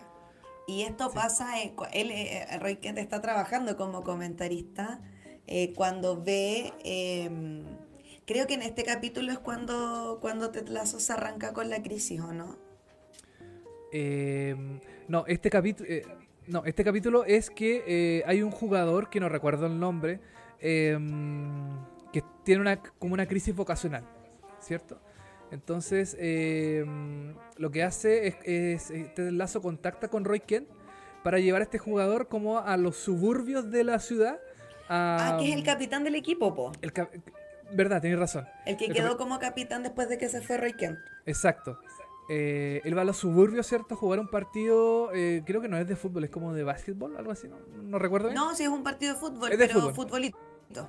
Claro, un partido de barrio, así como una pichanga. Sí, una pichanga. Como para reencantarse de su, de su, mm, de su vocación de futbolista. Así es. Y eso también hace que eh, Roy Kent se reencante nuevamente, ¿cierto? De... Y claro, Roy Kent ve en la televisión que esta persona, el capitán del equipo que está súper bajoneado, ahora está como alentando al equipo, está su- así como tirándolos para arriba y todo. Claro. Y eso como que a Roy Kent le hace como un clic. ¿Cachai? De que... Claro, pues dice así como, hoy lo logré, como que Claro. Le lo como- motivé, mi, mi estrategia funcionó en el fondo. Claro, le hace como un clic a él también y, y él también quiere volver a, a sentir lo mismo. po. Él quiere volver, no quiere estar sentado en este estudio de televisión comentando desde afuera. Y eso también es súper... eh, un- un- esa secuencia es súper interesante. Porque él, él le dice a los comentaristas que cómo podemos estar sentados acá opinando sobre eh, fútbol si no lo vivimos, ¿cachai? Si no estamos dentro de la cancha, no sabemos qué es lo que sienten los jugadores, no sabemos qué es lo que siente el entrenador. Solamente opinamos sobre las cosas que están pasando, pero no sabemos a ciencia cierta eh, quién, lo, quién lo mueve, qué, eh, qué, es lo que, qué es lo que sienten los jugadores, los técnicos, todas las personas. eh, y no podemos saberlo porque estamos sentados acá en este estudio viendo desde la distancia qué es lo que está pasando, ¿cachai? Entonces eso es como súper interesante y también eso hace un clic en él y, eh, y Roy quien se va del estudio, ¿cierto? Se va de la de la del, de este de, de- de- de Sky Sport y comienza una secuencia que yo encuentro que es muy buena. Que está, creo que está inspirada en una película. De hecho, eh, el mismo eh, Roy Ken, el, el, el actor, eh, dijo que, se, que está inspirada en una película que no recuerdo ahora el nombre.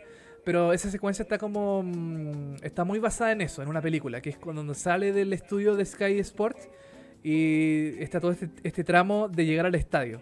Que y, y acompañado con, eh, con los Rolling Stones, que también es otro tema mm. súper eh, interesante. No sé para mí, esta secuencia, cuando Roy Ken eh, sale del estudio y llega al, estadio, eh, para mí es, lo es la mejor de la segunda temporada. Eso opino ¿En yo. serio? Sí, para mí es una de las secuencias más bonitas y. De hecho, creo que me la repetí como tres veces la secuencia. Cuando terminó el episodio, me repetí la secuencia como varias veces. Bueno, después podríamos hablar de nuestros momentos favoritos de ambas temporadas. Bueno, yo, tengo varios, pero, ya. pero tengo mi favorito. Totalmente, sí, yo sé cuál es. Yo sé cuál es. yo sé cuál es. Sí. Em, em, bueno, y ahí quedan los cuatro eh, coaches. Y ahí quedan los cuatro. Claro. A cargo del equipo. Eh, entonces, en esta temporada siento que pasan muchas cosas porque eh, vemos que Jamie Tart eh, se había ido al Manchester City. Pero parte esta segunda temporada em, en un reality.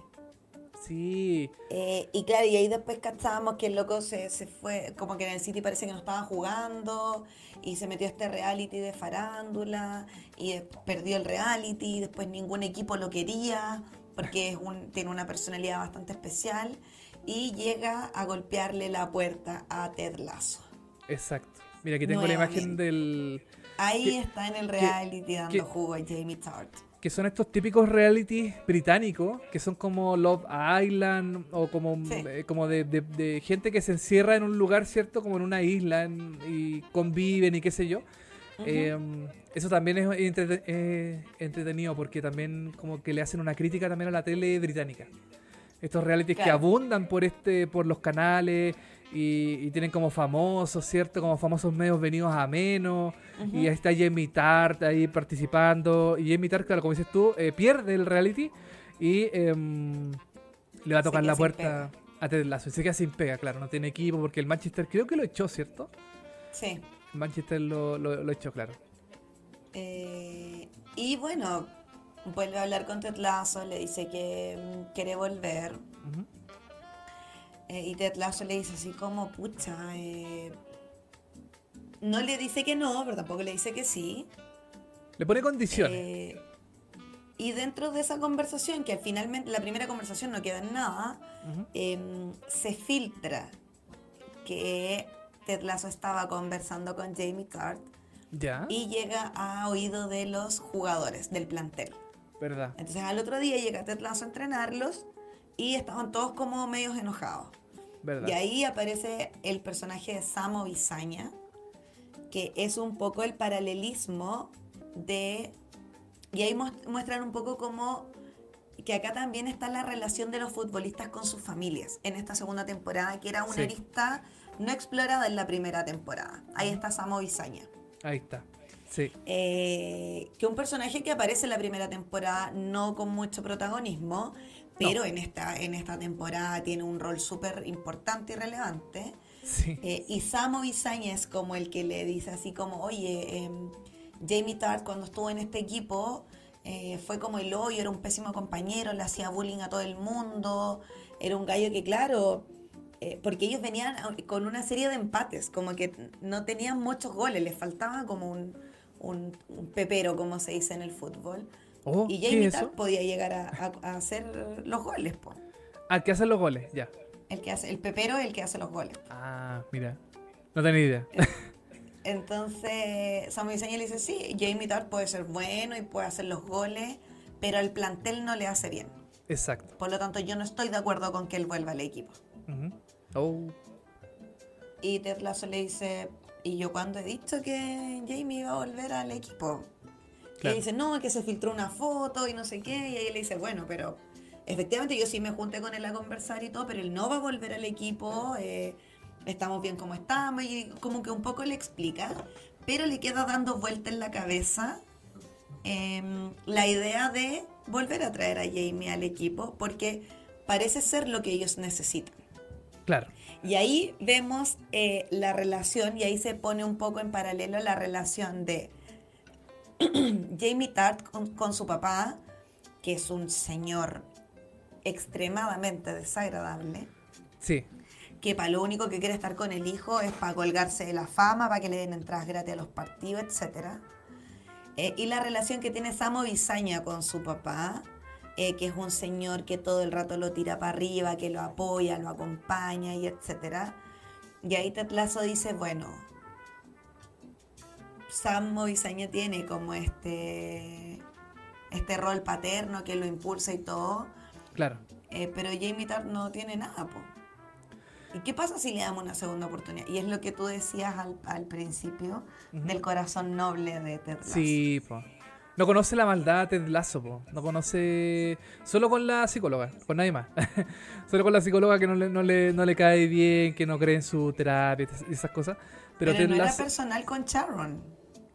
Ah, no, pues claro, era por su profesión. Era como por su... Por su eh, claro, su profesión. Su forma de, de, enfrentar las cosas. Eh, y claro, Sam Obisaña es uno de los personajes que más creció en la segunda temporada, a mi juicio, a mi forma de ver. Eh, porque también tiene otro momento bien particular dentro de la serie que es muy inesperado. Eh, yo, no, yo no pensaba que los guionistas iban a tomar ese riesgo de eh, emparejar a Sam con Rebeca. A mí me encantó. Yo encuentro que fue un riesgo súper grande porque Sam no es un personaje tan potente en la primera temporada y lo hicieron crecer a tal punto de que llegó a, mm, estar dentro del radar de los protagonistas, ¿cachai? Porque Rebeca es protagonista totalmente dentro de la serie, es uno de los personajes más importantes. Y Sam no era tan importante dentro de la serie, pues siempre en la primera temporada era Roy, em, Jamie y, y Dani Rojas. Claro, como de los futbolistas de los futbolistas. Eran como, eran como los tres más grandes, los más importantes. Después estaban los, otros que eran como más de, mm, no sé, como de relleno, qué sé yo. Eh, pero Sam, Sam tampoco destacaba. Entonces, que, estuviese, eh, que los guionistas decidieran relacionarlo con la, em, con la dueña del equipo. Eh, y ver todo este, este conflicto que se generaba em, entre que ella era la jefa, ¿cierto? Y era como un subordinado, era parte del, del, plantel del equipo. Eh, fue súper interesante, no sé cómo, cómo lo viste tú, esa como relación. A mí me encantó, eh, porque también me encantó cómo se dio la relación. Porque Kili, en su rol de PR del equipo, eh, em, estaba como em, publicitando una aplicación de citas. ¿Verdad? Una especie de Tinder, pero sin foto. Exacto. Entonces tú conectabas con la gente de acuerdo a lo que... Mm, a su personalidad. A la personalidad, a las cosas que tenían en común y qué sé yo. Y en esta dinámica, eh, Kili le hizo a todos los futbolistas descargar la aplicación y a toda la gente como del equipo eh, para ver cómo funcionaba y todo. Y dentro de esa tarea, eh, Rebeca conecta con esta persona que no sabe quién es. Claro. Eh, y que finalmente resulta ser Samo Bisaña. Em, pero se da esa dinámica rica, pues, de que, de que finalmente te no te enamoraste, pero enganchaste con alguien que era, no sé, probablemente 20 años menor. Si igual Samo Bisaña es súper pendejo, pues. Podría ser. Claro, pues podría ser el hijo. Claro, pues Rebeca tiene más de 40, pues. Claro, pues. Entonces. Pero eh, ese beso, por favor. Sí, esta es la última. Este es uno. El final de un episodio, no recuerdo cuál ahora exactamente, pero aquí se acaba un episodio que es como el, el gancho de que ellos dos definitivamente sienten atracción entre ellos dos. Eh, de que hay una, una, una complicidad que eh, se enamoraron, como dices tú, de sus personalidades más que de su de sus caras, de sus cuerpos, no sé. Y, aquí, lo logran em, materializar. Y, otra cosa que se da con este personaje es que em, hay un auspiciador en la camiseta que está destruyendo su ciudad natal y él eh, se tapa el logo como en señal de protesta. Claro. Em, y bueno, no terminamos de desarrollar la historia anterior, pero finalmente Jamie Tart vuelve al equipo porque Ted Lasso dice, bueno, le vamos a dar otra oportunidad a este loco, necesitamos a alguien que haga goles, él hace los goles, em, y la personalidad dentro del plantel la podemos ir trabajando y mejorando, em, pero va a volver. Y claro, y cuando vuelve, eh, justo creo que vuelve para este partido, donde eh, Sam se tapa el logo de esta empresa que estaba destruyendo su casa en Nigeria. En Nigeria era, ¿no es cierto? Sí. Parece que sí, sí, un país de... Sí. Y eh, Jamie le dice como, préstame la cinta, yo también me voy a tapar el logo del... Y él le dice como, oye, no, pero si no es necesario que lo hagáis, así como... Claro. Y le dice, somos un equipo. Y ahí uno también se da cuenta del crecimiento del personaje de Jamie Tart, porque claro, vuelve al equipo con otro aire, con otra impronta, agachando el moño, eh, si tiene que comer banca se va a quedar en la banca y va a alentar al equipo. Y es súper rico también, es súper rico también ver ese crecimiento de ese personaje. A mí también me gustó mucho.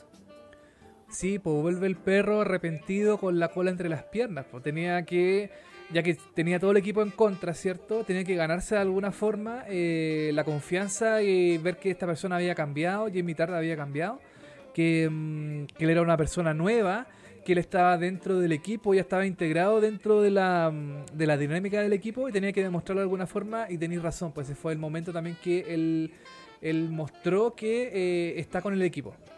el, claro, Sam se tapa la bolera, ¿cierto? El logo. Y él fue la segunda persona que lo hizo, ¿cierto? Sí. No, segundo fue el, capitán y después fue Jamie Tart. Ya. Entonces, Pero claro, pues, finalmente como que todos apañaron y, y demuestra como este trabajo en equipo. Absolutamente, y, ahí como que Jamie Tarr también eh, también siento que pasa un segundo plano dentro de la serie. Sí, sí. Como que ya, como que ya vimos que eh, Jamie ya como que volvió al equipo, se integró bien y em, dejamos hasta ahí su historia, ¿cierto? Ya como que quedó un poquito como no olvidado, pero sí tiene menos protagonismo en los siguientes episodios que tienen el romance entre Rebecca y Sam. Eh, ¿Qué más? Ah, el Nate, que empieza a evolucionar de, de, una forma súper... Eh, no, no, no, evolucionar, involucionar, creo yo. Empieza como a... Y de eso te iba a decir que, que dentro de los personajes que hemos estado hablando, de los crecimientos en esta segunda temporada, eh, vemos al villano, porque hasta ahora era como, bueno, esta segunda temporada todo muy bonito y es una comedia y todos felices. Sí. Pero tiene que haber un antagonista, tenemos que ponerle picante también a esta comedia. Claro. Y en el fondo, como a quién vamos a odiar. ¿A quién vamos a odiar? Y ahí aparece Nate. Sí, y ahí te quiero dar el pase porque hay hartas cositas curiosas, el tema del pelo y toda la involución, no sé cómo llamarlo, de este personaje. Bueno, Nate estaba totalmente mm, eh, involucrado dentro de su personaje, ¿cierto? Como de entrenador. Como mm, eran los tres, ¿cierto? Era Ted Lasso, Coach Beer y Nate. Los tres eran parte de, de este mm, de este grupo, de, este, de este grupo humano que dirigía al Richmond. Eh, que daba ideas, escribía en la pizarra, ¿cierto? Daba todas sus indicaciones, Nate eh, daba su aporte, Coach Beer también. Y yo creo que em, el, punto de inflexión cuando ya empieza como la caída de Nate es cuando llega eh, Roy Kent.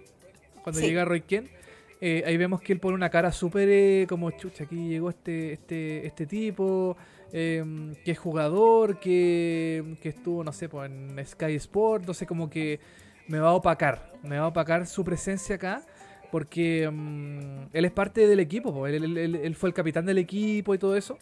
Entonces em, eh, empezamos a ver cómo eh, Nate eh, empieza a cambiar también su forma de ser y su aspecto físico, que es súper interesante y relevante dentro de la serie, porque parte de una forma y termina de otra. Entonces voy a buscar ahora una, fotito de como la esa parte para, para graficar bien cuál es el, cambio tan grande que tuvo Nate dentro de la serie. ¿Qué opinas tú, y con pequeños eh, con pequeñas cositas eh, sí no sé comentarios caras actitudes mm. y ahí delante nos decían claro que Coach Beard había sido el primero en darse cuenta y sí po, cuando yo la vi por segunda vez hace poquito entonces yo me fijaba que cada vez que em, el nuevo aguatero hacía o decía algo Nate lo trataba súper mal lo miraba como por abajo el hombro Em, por supuesto que se sintió súper amenazado cuando llegó Roy Kent al equipo. Totalmente. Y ahí como que uno empieza a decir, bueno, ¿qué, qué onda este personaje? Como partiste de abajo, Tetlazo te dio la oportunidad, él empieza a desarrollar jugadas y, parte cuando en un momento él em, tira como una idea de una jugada, la jugada funciona y, ganan, parece ese partido, no sé, y él dice, bueno, yo doy las ideas y resulta que los premios se los lleva Ted. Como Exacto. ¿Qué onda, pues, cachai? Si al final, como que yo hice esta pega. Y ahí Eh. Coach Beard le dice así como, bueno, esto es trabajo en equipo, pues como... Como que, ¿qué onda? Como queréis que te den el crédito si somos un trabajo en equipo. Ted Lasso es el líder de este equipo. Todos colaboramos y, y qué bueno que los aplausos se los lleve él. Aunque en la Claro. interna sabemos que todos aplicamos, un o sea, todos colaboramos. Y ahí empezamos a ver cómo a, a Nate se le empieza a herir el ego y finalmente se transforma en el gran villano de esta temporada. Exactamente. Ahí vemos como Nate eh, tiene un tono más egoísta. Porque claro, como dices tú, él quiere el, re- el reconocimiento de eh, todas las cosas que hace, ¿cierto? De la Sí. jugada, de todas esas cosas. Eh, se empieza a comprar trajes más caros, se empieza a vestir mejor, se empieza a vestir como estos, estos directores técnicos que van con, con corbata a- al, al- al- al- estadio, ¿cierto? Al, al- a la banca técnica de los partidos. Em, Nate se empieza, se empieza a agrandar, se agrandó chacaritas, como Mm. dicen por ahí. Em, empieza a tomar un rol más, eh, más egocéntrico, más de em, son mis ideas, como dices tú, son Claro. es mi forma de ver las cosas. eh, yo tengo como las jugadas, qué sé yo. em, y claro, no recibe el, el reconocimiento que eh, él esperaba. No tiene esa, esa mm, ese, ese eh, reconocimiento que, em, que tiene, el, no sé, porque claro, el coach Lazo empieza como a, a- a triunfar un poco más, ¿cierto? Pero él está como en la Claro. sombra, y él no quiere estar en la sombra, él quiere ser protagonista de esta, de esta historia, de este, de este equipo. Sí. Y claro, pues una de las cosas más llamativas también dentro de su evolución es que em, el pelo se le empieza a poner más canoso. Mucho, Sí. muy canoso. Muy demasiado, ya que llega un punto en que ya llega a estar eh, totalmente gris. Sí, Y yo lo asocio a eso, no sé, es una, es una apreciación personal, que eh, Nate se transformó en eh, José Mourinho. sí me acuerdo que me lo había Que te, lo había comentado. Esa era como, esa es como mi, no sé, es una apreciación personal porque igual José Sí. Mourinho es un personaje, es un director técnico dentro del mundo mm, futbolístico que igual es como engreído, como que tiene su parada, eh, tiene sus cosas, tiene, no sé, esa es mi opinión. A lo mejor estoy equivocado, a lo mejor no es tan así, pero siento que él es como un, em, como una persona un poquito más engreída. Entonces siento que eh, Nate eh, se fue para allá, se fue para ese camino, se fue para ese ese mm, ese rumbo. Eh, los guionistas como siento yo que lo vieron de esa forma, eh, lo transformaron en José Mourinho, entre comillas, porque no es José Mourinho, eh, pero mm, eh, el final de la segunda temporada también refleja algo de eso también, porque ya como Claro. que mm, no sé, no quiero dar, lo digo nomás, lo, lo, adela- lo, lo comento, qué es lo que pasa al final de la segunda temporada. Bueno, antes de ir con el final de Ya. temporada, Dale. Em, quería em, eh, nombrar, mencionar una cosa que, que tiene que ver con Ted Lasso y esta relación que va teniendo con la, con la psicóloga. Que, Sí. em, bueno, en un momento Ted Lasso empieza a sufrir crisis de pánico como más seguido Ujú. em, y en un momento abandona un partido. Sí, Y exacto. eh, las declaraciones eh, públicas, digamos, eran que había estado con un problema de indigestión y que por eso se había tenido que ir. Verdad. Y finalmente después, eh, en un partido, eh, Ted transparenta a, a los perros salvajes, creo que se llamaba. Que Verdad. era, este que eran grupo los, de. los coach más eh, Higgins. Claro. Y les dice, oye, ¿sabéis qué? Les tengo que confesar algo. Eh, y en realidad, eh, hace unos días, para el partido, no me acuerdo contra quién era, yo me... En realidad no estaba enfermo de la guata y me dio una crisis de pánico. Y tuve que irme de la cancha. Y se los quería contar y todo. Y como que todos empiezan a transparentar como, como cosas que les han pasado, que trataban de taparlas, como un poco solidarizando con, con Ted. Em, y Claro, claro, y, en, y en otro momento le vuelve a dar una crisis y ahí es cuando finalmente habla con la psicóloga y empieza a hacer esta terapia y se abre y qué sé yo. Em, y bueno, llega un minuto en que después la psicóloga se tiene que ir y ahí pasa algo muy curioso que hasta el día de hoy no dejo de pensar qué decía la carta que le dejó. Ah, verdad que le dejó una carta. Porque bueno, llega un minuto en que la psicóloga se la pega, ¿cierto? Ya todo súper bien, eh, qué sé yo. Eh, y bueno, Ted cuenta, después seguimos eh, conociendo más a este personaje y Ted le cuenta que su padre se suicidó. ¿Verdad? Aquí conocemos como el lado B de, de Ted Lasso. Sí. Que es súper Claro, yo pienso eh, que una persona que es tan optimista, tan que tira para arriba en la vida, eh, es porque tiene algún tipo de, em, de problema. Mm. Mira, este, esto es una apreciación totalmente personal, pero yo no soy médico, no soy científico, no soy nada. Pero em, yo pienso que una persona tan feliz eh, es porque algún problema tiene. No es tan feliz. No es tan feliz. Como que es como el payaso triste. Este, como que el payaso que se ve por fuera súper eh, alegre, súper eh, tira para arriba, optimista, pero que en el fondo eh, guarda alguna pena, tiene algún trauma, algún problema dentro de sí mismo. Em, yo siempre lo veo de esa forma y en esta, en esta segunda temporada los guionistas hicieron que Ted Lasso también tuviese como una especie de backup de, de, historia, ¿cierto? Em, de sus traumas también del pasado. Sí. Que igual es súper interesante. Eh, y bueno, finalmente la psicóloga cumple su pega, entonces ya, chao, muchas gracias, me voy. Y cuando se despide de Ted, le deja una carta. ¿Verdad? Sí, pa. Pues le dice que ella no puede seguir, que ya no lo puede seguir atendiendo, que en el fondo ya está, bien y qué sé yo. Y no sabemos lo que dice esa carta. Oh, y después se van a tomar un trago. Em, ¿Verdad? Y ahí Ted no se despide tampoco. Le dice, oye, voy al baño y vuelvo y nunca volvió. Y después Charon le dice, ya voy a pedir otra ronda entonces y pide otra cerveza a May, la dueña del, del bar, y él le pasa solo un vaso. Y él dice, oye, pero te pedí dos. Y le dice, no, es que te no volver. Y le entrega como una, un, un que decía como... No sé qué decía, no me acuerdo si lo muestran o no, pero bueno, era como que no iban a volver. Claro. Y ahí como que se cierra un poco esa historia de Ted con la, con la psicóloga. Eh, y bueno, y acá en el chat nos preguntan y nos dicen, ¿qué podría haber evitado el cambio negativo en Nate? ¿O era algo inevitable? Uh, buena pregunta. Yo creo que lo que hubiese evitado el cambio es que Ted Lasso no le hubiera dado bola. Lo hubiera dejado tal cual estaba mm, en su rol de técnico dentro del equipo. Eh, como, o sea, no técnico, sino que parte del staff del equipo. Em, pero yo creo que eh, así es la personalidad de Nate. O sea, si algo iba a pasar, eh, iba a pasar sí o sí, porque así es él. Y lo demostró la segunda temporada. Em, cuando fue al restaurante, por ejemplo, que él no quería sentar, él quería sentarse, ¿te acuerdas? En una mesa que, que, daba a la ventana. Em, sí.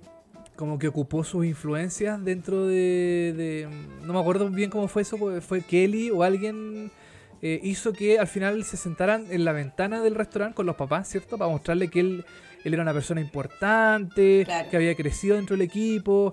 Entonces yo creo que eso el Nate lo llevaba dentro de su, de su ser, eh, pero la segunda temporada afloró más porque Ted Lasso le dio estas oportunidades y... Mm, y todo esto como que fue creciendo, fue creciendo, creciendo, creciendo. Este monstruo, esta persona dentro de él que, que fue como comiéndose al Nate humilde, eh, y terminó siendo lo que fue y yo creo que la tercera temporada va, va a tratar eh, sobre eso también, porque ya es como un enemigo, es el nuevo villano dentro de, la serie también. pues Sí, yo, yo acá respondiendo a la pregunta, yo creo que era inevitable, como que mm, sí. Efectivamente es parte de su personalidad, es parte de la personalidad del personaje. Totalmente. Em, Absolutamente. Y en honor a la hora, creo que ya deberíamos ir cerrando, pero... Sí, ya estamos un poquito eh, bueno, es que nos gusta mucho esta serie, entonces hablamos y hablamos. Yo podría haber analizado capítulo por capítulo, pero Oye, claro, en un momento como que Ted cacha que este loco tiene un tema con él sí. y le dice, lo enfrenta, po. Y Ted le dice, ¿qué te hice? Como... Exacto, al final Dime cuál de, es la tu temporada. Problema. Mm. Claro, po, en el último capítulo. Exacto. Y ahí como que Nate le dice como, yo todo el rato te apoyé y tú me, me, me hiciste a un lado y nunca me diste el valor que me correspondía, te olvidaste de mí. Desgraciado. como, nunca se olvidaron de él, weón, como... Claro. En esa conversación.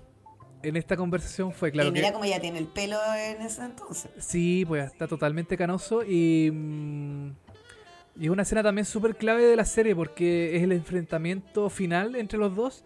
Porque Ted Lasso no entendía por qué eh, Nate estaba de esa forma, porque Nate tampoco lo había conversado con él, tampoco mm, eh, hubo como una reunión, entonces aquí como que hubo un enfrentamiento entre estos dos eh, mundos opuestos, porque Nate, Ted Lasso es puro optimismo y Nate se fue hundiendo cada vez más en, un, en, su propia fantasía de ser como reconocido y todo eso, que al final se fue como amargando, se fue bajoneando y todo eso.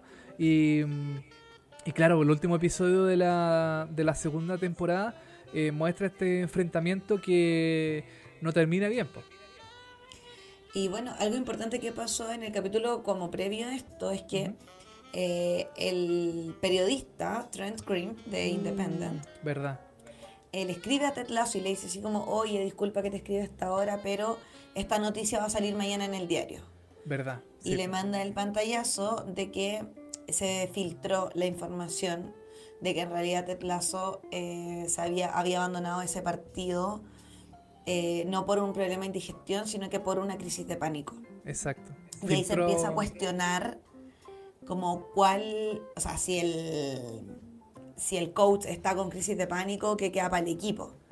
Claro. Eh, y Trent Green le dice, mm, fue una fuente anónima al interior del equipo, que por razones obvias no puedo decirte, pero como te mi fuente anónima fue Nate. Exacto. Y le dice. Y le dice que fue Nate y ahí queda la cagada también. Y, y, le, y le dice, así como tienes algo que decir. Exacto. Y Ted Lasso le dice, no comments. Porque lo destruyó. Y claro, y después lo, lo enfrenta y todo, y él... Y, y además, bueno, Coach Beer también, obviamente, ¿quién más iba a filtrar esa información? Era obvio que era Nate. Em, y por eso cuando lo enfrentas es como, o sea, cuando tú me vendiste a la prensa y más encima tenía el descaro de enojarte. Exacto. Y en ese último partido Nate había dado una idea de una jugada y no estaba funcionando. Y Nate le decía a Ted así como, no, pero hagamos otra jugada, si la mía ya no funcionó, no funcionó. Y Ted le decía, no, tú propusiste esta jugada y va a funcionar. Y se estaban jugando el partido nuevamente del todo por el todo. Eh, y a él le dio mucha rabia eso, que Ted siguiera como creyendo en su en su idea, en su, no sé. Exacto. Y lejos de decir, pucha, qué rico que alguien sigue confiando en mí, en que esto va a funcionar, como que se picó. Bueno, y finalmente terminaron ganando el partido, eh, eh pudieron ascender a la, a la Premier. Eh, y todos celebrando, súper felices. Y todos felices, menos Nate. Sí, pues Nate eh, estaba escondido en su oficina, pues. estaba escondido como en, otro, en, otro, sector de la... Se fue, bueno, vio el triunfo y después se fue. Exacto, exactamente. Oye, Soda, y... Bueno, para ir cerrando, eh, que, bueno, eh, Sam Obisaya abre un restaurante, ¿cierto? En los últimos momentos de la serie. Mm. Eh, eh, Roy y Kelly. Eh, Roy. Eh, no, Kelly se va, ¿cierto? Era. Sí, po, le ofrecieron una firma de relaciones públicas para. Mm, no sé si otro equipo, pero no, mm. le ofrecieron un cargo lejos, o sea, fuera de, del equipo y ella tomó esa, esa, esa oportunidad. Claro. Y, y, vemos también que en los últimos momentos de la segunda temporada aparece Nate en el West Ham, eh, que es el nuevo equipo del ex marido de eh, Rebeca. Em, ya totalmente convertido en un eh, en el director técnico. José Mourinho. En José Mourinho, en el director técnico del West Ham. Que es este equipo que me llama la atención que el West Ham se haya prestado para ser, pienso yo, como el enemigo de, las, de la tercera temporada. Porque es, em, es un equipo que existe realmente. Em, que seguramente pusieron, no sé, habrán pedido permiso, alguna cosa. Pero igual es llamativo que el villano de la tercera temporada sea el DT del West Ham, que es este equipo que, mm, que existe realmente. Eh, pero igual es entretenido ver cómo la Premier League se presta para eh, la serie, para, para mm, ponerse en el lado como de los malos, eh, mm. de ser como el equipo del enemigo de Ted Lasso. Eh, va a ser interesante ver eso en la tercera temporada, cómo se va a desarrollar ese, ese enfrentamiento entre el Richmond y el West Ham. Y bueno, recordar que la Ted Lasso confirmado por Apple TV van a ser solo tres temporadas. Sí, eh, se está filmando todavía la tercera temporada. Antes nos preguntaban en el chat.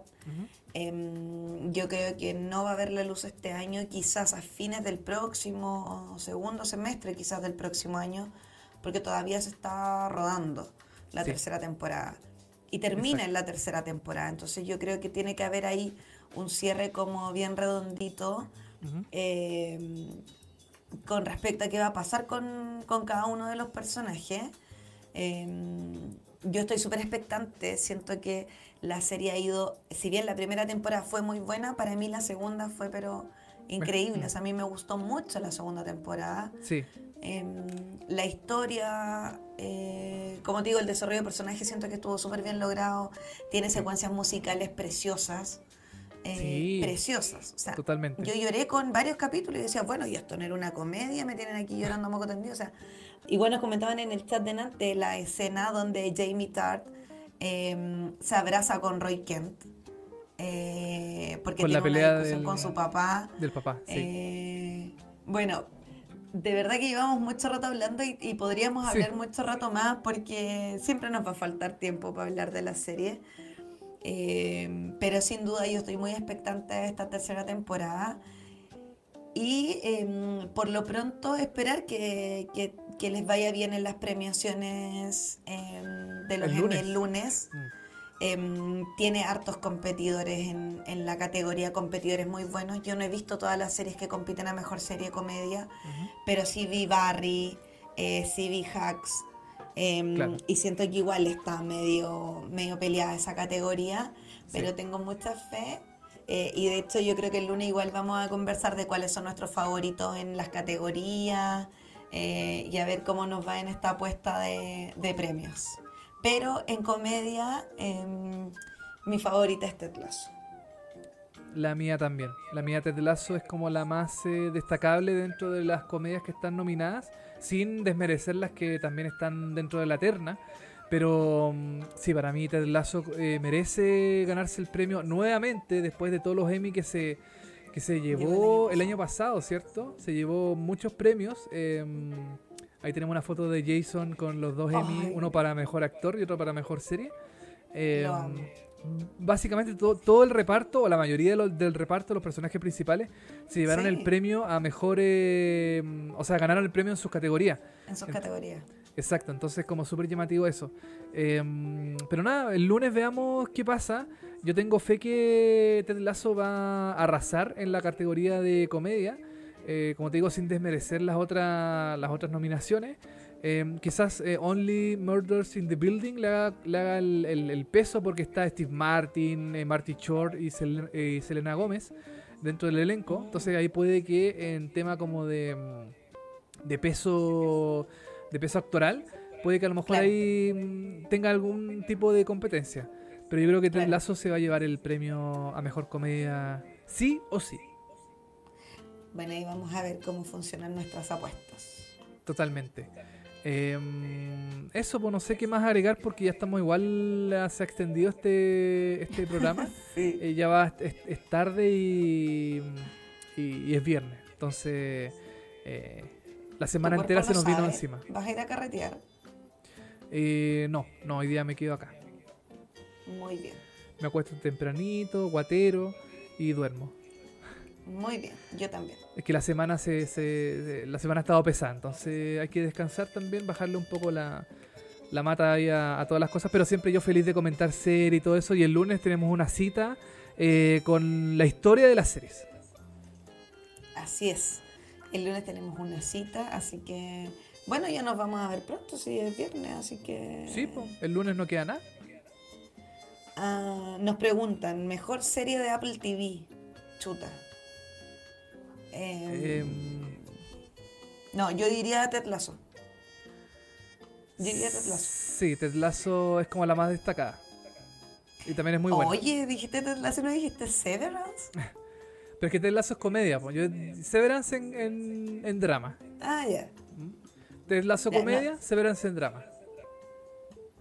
Eh, ya, yo para no repetirme voy a decir Servant en drama Ya, y en Buena. comedia, sí, Ted Lasso. Ted Eh, Lasso. hay, hay hartas series en, en Apple TV, si es que no tienen la aplicación, se las recomiendo. Hay una Sí. serie que se llama The Act, que está basada en un hecho real, también es muy buena. Sí. Está Servant, Severance, Ted Lasso. The Morning eh, Show. The Morning eh, Show, que también estuvo, no sé si ahora está nominada, parece que igual tiene un par de nominaciones chicas, ¿o no? O sea, chicas, claro, pero no dentro Sí. de la terna grande. Sí.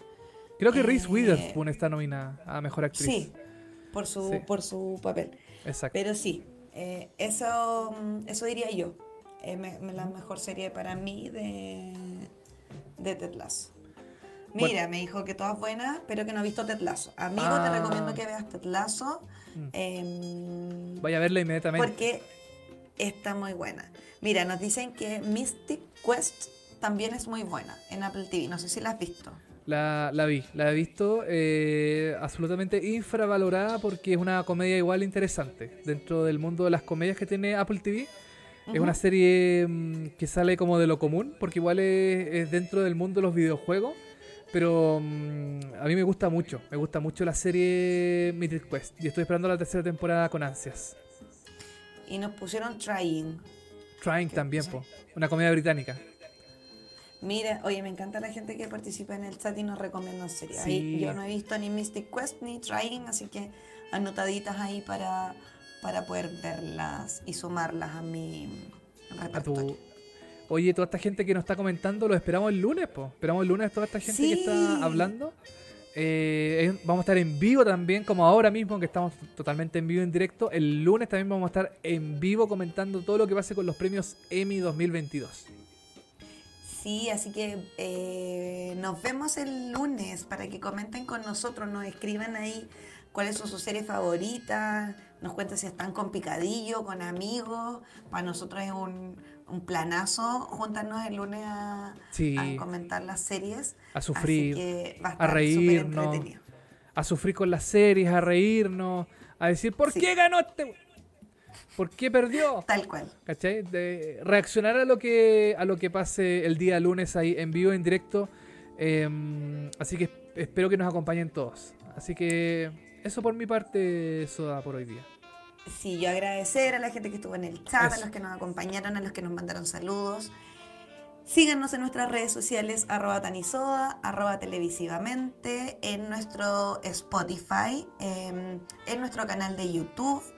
em, En Twitch. Y eso, ¿no? en Twitch, también estamos en Twitch, así que si Sí, sí. les quieren, nos quieren ver por ahí, también nos pueden ver por ahí. Eh, y eso, nos vemos el lunes, un cuarto para las 9. Vamos a estar transmitiendo en vivo.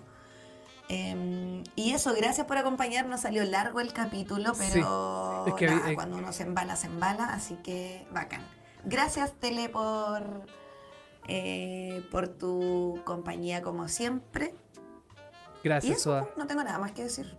Eso, yo tampoco. Gracias. Nos despedimos y cerramos el día de hoy este programa. Así que nos vemos. Chaito. Chao. El final sí te lo puedes saltar. Esto fue Omitir Intro.